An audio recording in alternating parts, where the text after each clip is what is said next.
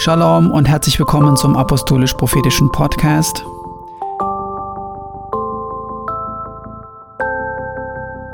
In der heutigen Ausgabe geht es um die kommende Verfolgung des jüdischen Volkes. Also, bleibt dran.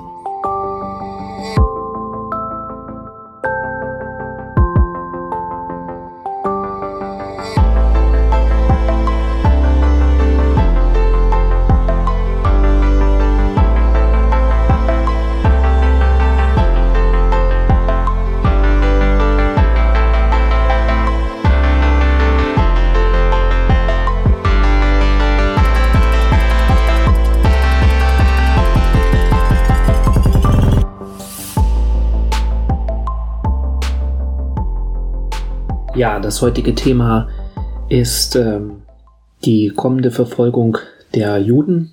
Und das hat einen besonderen Anlass, wie ihr wahrscheinlich mitbekommen habt oder eigentlich hat es ja sicherlich jeder mitbekommen, die Ereignisse in Israel in den letzten Wochen, die Angriffe der Hamas auf Israel und natürlich auch Ausschreitung in israelischen Städten oder wo gemischte arabisch-israelische Bevölkerung, äh, arabisch-jüdische Bevölkerung ist. Es gibt ja auch viele Araber oder Muslime in Israel, die israelische Staatsbürger sind. Genau. Jeder hat das, denke ich, mitbekommen. Und äh, das hat natürlich auch dazu geführt, dieser Konflikt, dass überall da, wo viele Muslime leben, in der westlichen Welt, in Deutschland, Frankreich, in den USA auch, in New York, in Toronto, in Paris nicht nur Demonstrationen ähm, in Solidarität mit quasi den Palästinensern gewesen sind, sondern auch Ausschreitungen, teilweise Übergriffe auf Juden, äh, die teilweise gejagt wurden. Da gibt es unzählige Videos im Internet, äh, bei Twitter und in den sozialen Medien. Zum Beispiel habe ich eins gesehen, ein jüdischer Mann, der in New York von mehreren äh, pro-palästinensischen äh, Moslems gejagt wurde und geblutet hat im Gesicht. Äh, in Toronto wurde ein älterer jüdischer Mann, da gibt es auch Videos dazu, auf einem Parkplatz krankenhausreif geschlagen und viele ähnliche Dinge, die vielleicht auch gar nicht in die Medien gelangt sind, äh, sind da passiert.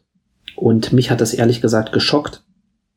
Und ich denke mal, noch viel mehr hat es natürlich die jüdische Bevölkerung geschockt zum einen ist natürlich immer, wenn sowas passiert in Nahost, dass das auch Auswirkungen hat in den anderen Ländern, wo Muslime wohnen und oft sich äh, diese Ablehnung gegenüber Israel auch mit äh, ja, bricht, mit judenfeindlichen äh, Parolen und äh, aber so wie es dieses Mal gewesen ist, ist, denke ich, eine, in gewisser Weise eine neue Qualität.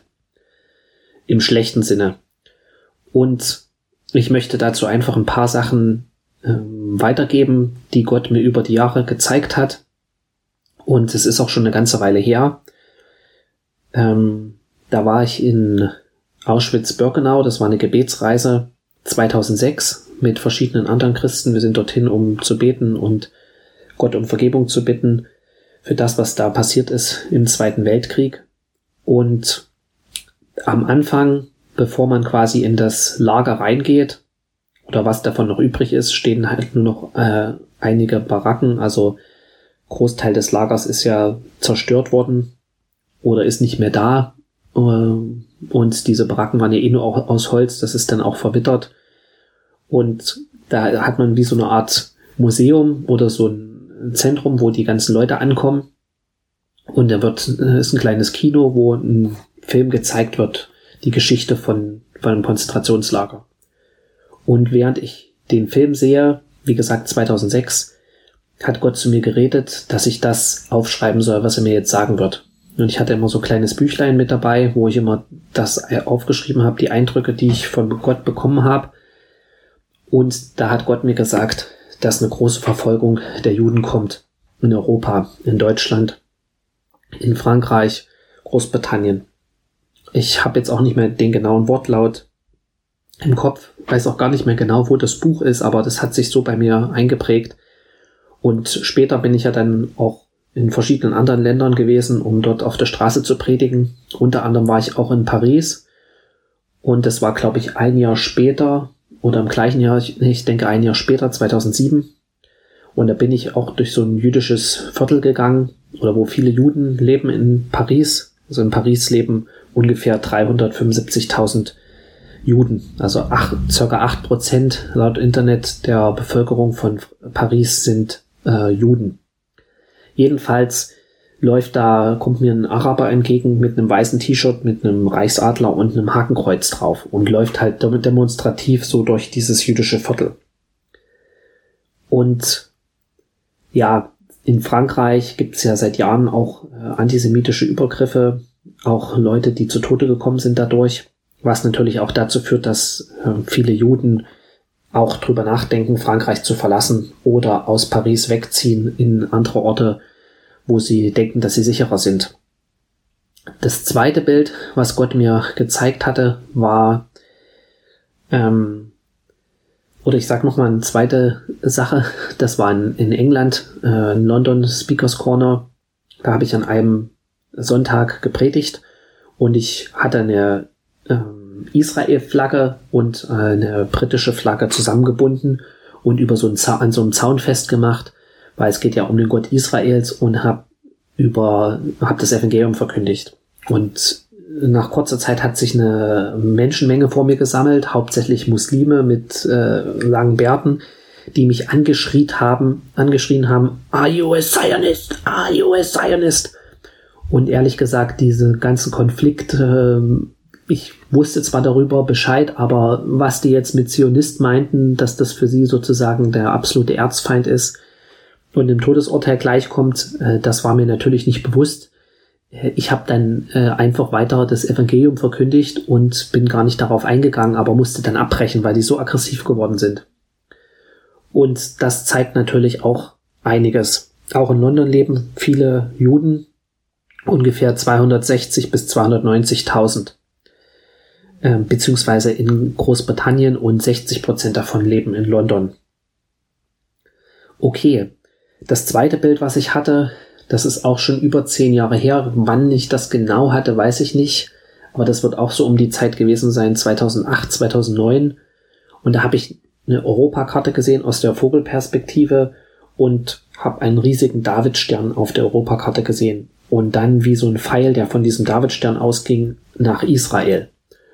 Und wo Gott mir so gezeigt hat, dass äh, die Juden aus Europa quasi ausziehen werden und dann waren überall Feuer in Europa, so sind wie so Feuer aufgeflammt in einzelnen Orten. Und das sozusagen, äh, was Gott mir auch gesagt hat oder gezeigt hat, dass das Gericht dann über Europa kommen wird. Und das Gericht wird in Form von Unruhen kommen und in Form von, also das ist jetzt nicht das, was ich genau gehört habe, sondern das, was ich äh, sehe, wie ich das sehe, was ich denke, was es das bedeutet, dass es in Form von Unruhen kommen wird.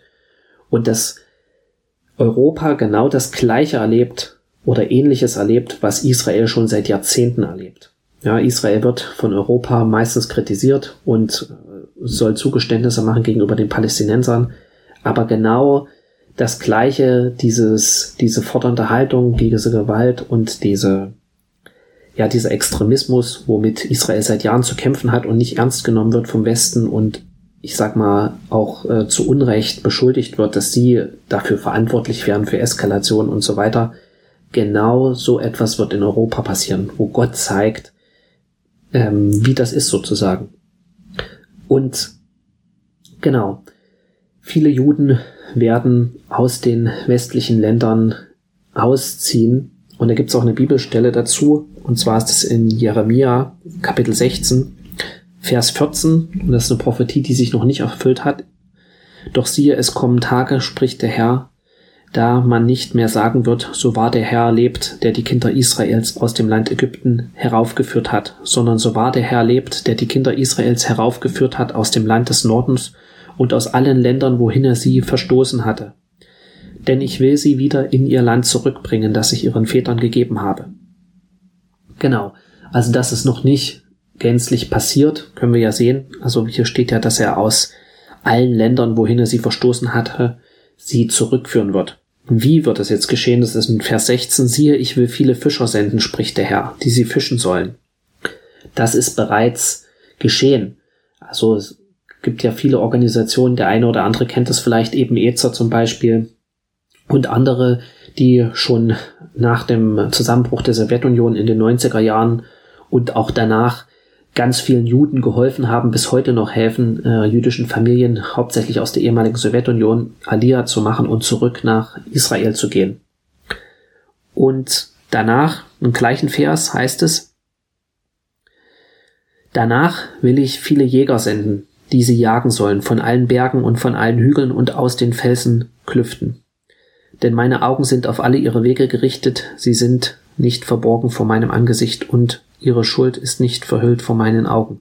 Darum will ich vorher ihre Schuld und Sünde zweifach vergelten, weil sie mein Land mit dem Aas ihrer schändlichen Götzen entweiht und mein Erbteil mit ihren Gräueln erfüllt haben. Okay. Okay. Das ist natürlich ein ziemlich heftiges Wort. Und ich denke aber, dass diese Zeit der Jäger sozusagen gekommen ist. Also wie das Wort schon sagt, Jäger, was macht ein Jäger? Er lauert dem Wild auf im Wald oder der Beute, wie auch immer, beobachtet seine Beute und schleicht sich ran, um dann sozusagen die Beute zu töten. Und wenn man sich das anguckt, diesen muslimischen Judenhass, dann ist es offensichtlich, dass damit die Jäger gemeint sind. Beziehungsweise gibt es keine Religion, wo dieser Hass auf Israel und auf die Juden, sage ich mal, so kanonisiert ist und noch, äh, sage ich mal, als Wille Gottes dargestellt wird wie im Koran.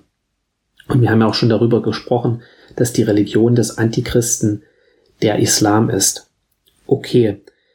Die Frage ist jetzt, wie sollen wir damit umgehen? Eine Sache ist natürlich, das, was mit Israel passiert, ist immer ein Vorschatten auf das, was auch den Christen blüht.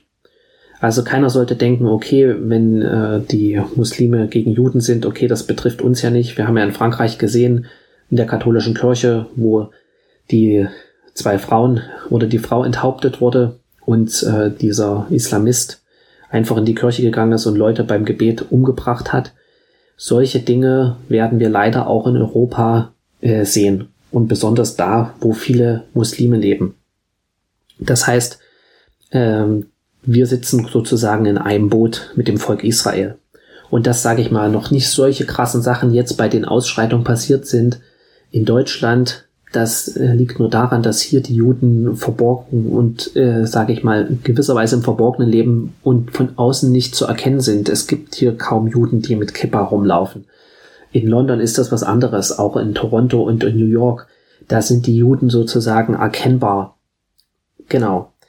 Was ist jetzt aber unsere Aufgabe?